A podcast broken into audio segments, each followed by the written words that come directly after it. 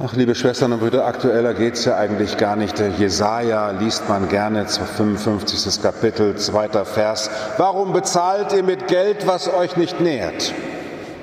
Und mit dem Lohn eurer Mühen, was euch nicht satt macht?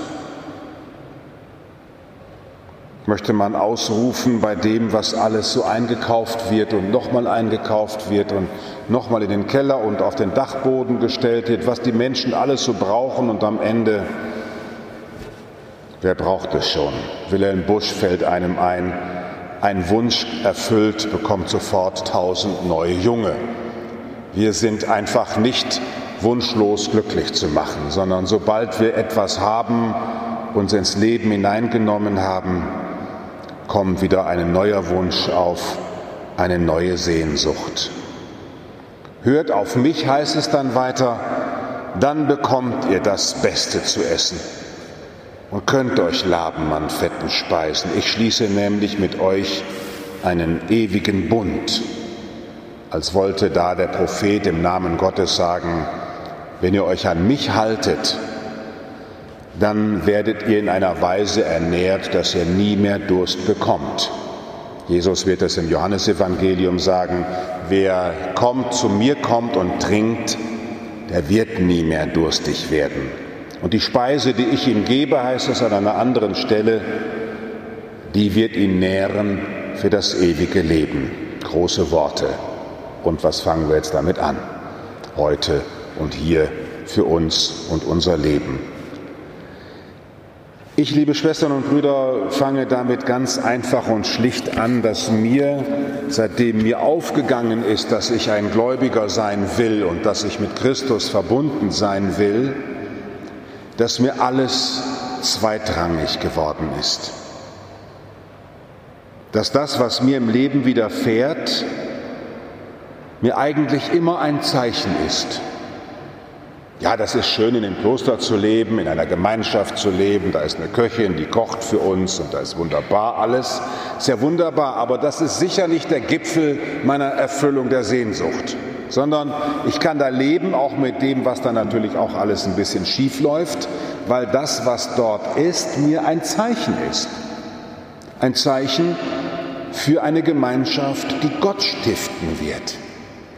Und weil Gott mir alles erfüllen kann, bewahre ich meine Brüder davor, mir alles zu erfüllen. Ich sage das manchmal, wenn ich junge Leute berate, die was heißt berate, mit denen spreche, die heiraten wollen, denken Sie immer daran, dass die Wohnung, in der Sie sind, immer die vorletzte ist. Wir richten uns unsere Wohnungen ein, ist gar keine Frage. Wir fühlen uns hoffentlich zu Hause. Aber der Christ ist nie da zuletzt zu Hause. Denn wir wissen, das, was wir an Zuhause und Heimat erfahren in dieser Welt, hoffentlich, ist immer ein Widerschein der Erfüllung der Heimat, die Gott uns schenken wird. Bei der Beerdigung sagen wir das. Wir haben hier auf Erden keine Heimat. Wir suchen die, die oben im Himmel ist. Und wenn ich also mit diesem spirituellen Blick in die Welt schaue und mir plötzlich sehe, das Meer, das ich sehe im Urlaub, das ist nicht das Letzte, das ist das Vorletzte an Fülle. Es weist mich darauf hin, dass Gott größer ist als jedes Meer. Und die Sonne, in die ich schaue, das ist eine schöne Sonne, aber sie ist ein Hinweis auf die allergrößte Sonne, die Gott selber ist. Und der Mensch, den ich liebe, so sehr ich ihn liebe, er ist mir nicht Gott, sondern ein Zeichen Gottes mir ins Leben gegeben, eine Art lebendiges Hinweisschild. Und mit den Kindern ist das ähnlich, die einem nicht gegeben sind als Verzierung für die eigene Existenz, damit sie möglichst das tun, was ich mir vorstelle, sondern die Kinder, die Gott schenkt in diese Welt hinein, sind eine Gabe und ein Zeichen dafür, dass Gottes ist der letztlich uns Fruchtbarkeit, Zukunft und neues Leben schenkt. So ist auch diese Erzählung von der Brotvermehrung, liebe Schwestern und Brüder, eine, von, von dem Evangelisten Matthäus in eine Situation hineingeschrieben, die dramatischer nicht sein kann, denn Jesus wird gestört bei der Trauerarbeit. Er hat nämlich gerade gehört, dass sein Freund und Neffe Johannes enthauptet worden ist. Ein brutaler Tod, einfach weil ein Herodes irgendwie seine Macht falsch einsetzt. Und Jesus, stelle ich mir vor, ist voller Enttäuschung über die Welt, in der er lebt und wo das alles gibt an Machenschaften. Die Welt als ein Ort, der meine Sehnsucht nicht erfüllen kann. Die Welt als ein Ort, an dem ich am Ende immer auch mich wie ein Heimatvertriebener fühle, nicht zu Hause. Jesus zieht sich zurück und muss seine Gedanken ordnen, die Leute laufen ihm nach. Und dann kommt das eigentliche Wunder. Das, weil Jesus erfüllt ist davon, dass alles, was es in dieser Welt gibt, an Freundschaft, an Liebe, an Gabe in das eigene Leben, dass dies immer eine Gabe ist, die mir ein Hinweis ist auf die größere Gabe. Selbst dieser Freund Johannes ist ihm ein Hinweis auf die größere Freundschaft Gottes.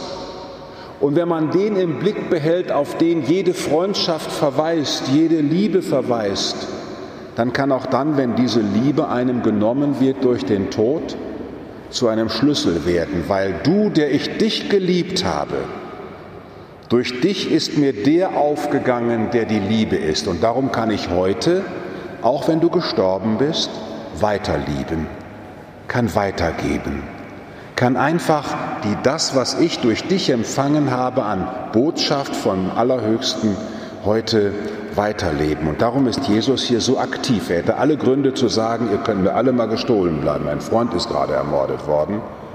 Nein, die Freundschaft, die er mit Johannes hatte, die ist für ihn ein Hinweis gewesen auf die größere Freundschaft, die Gott mit dieser Welt hat. Und darum kann er selbst in dieser Trauerphase noch einer sein, der sagt, komm, Gastfreundschaft, wir müssen uns kümmern, denn Gott kümmert sich auch. Liebe Schwestern und Brüder, was macht uns wirklich satt? Nichts in dieser Welt macht uns wirklich satt. Wir werden immer neu hungrig. Sättigen kann uns alleine die Beziehung zu dem, der uns dieses Leben gab und der es auch wieder am Ende in Empfang nehmen wird. Reinhard Schneider hat es in einem Wort über die Gastfreundschaft, die Jesus hier übt, wunderbar gesagt. Das ist der Gastfreundschaft tiefster Sinn, dass einer dem anderen Rast gebe auf dem Weg zum ewigen Zuhause. Das ist der Gastfreundschaft tiefster Sinn, dass einer dem anderen Rast gebe auf dem Weg zum ewigen Zuhause. So versteht Jesus sich als in Gott verwurzelter Sohn Gottes und so möchte auch ich mein Leben vollbringen dass wenn Menschen in mein Leben treten, ich sie annehme in großer Gastfreundschaft, aber dann sie auch wieder gehen lassen kann, weil ihre Bestimmung ist ein ewiges Zuhause, nicht die Bestimmung, bei mir ewig zu sein. Jemanden einfach dann auf Gott hin loszulassen, so wie Jesus auch jetzt diese Leute nährt und sie wieder weitergehen lässt, das ist etwas, was die Menschen offensichtlich als sehr nährend erfahren haben. Die Botschaft und das Leben eines Menschen, der sie nicht für sich behalten will, sondern der sie nährt und weitergehen lässt. Und das ist auch meine Lebenserfahrung. Am besten habe ich mich bei Menschen gefühlt, die mich nicht für sich haben wollten, sondern die einfach mich in Empfang genommen haben, mich gelehrt haben und mich dann haben gehen lassen weil in solchen Beziehungen habe ich eine tiefe Ernährung gefunden und konnte gut weitergehen. Hier, liebe Schwestern und Brüder, mag noch eine große Aufgabe für jeden von uns liegen, weil wir doch Menschen sind, die gerne behalten wollen. Die Liebfrauenleute können sich erinnern, die Alten, als Pater Erich ging, keiner konnte sich vorstellen, dass Pater Erich ging und als Pater Christophorus ging. Was für eine Katastrophe.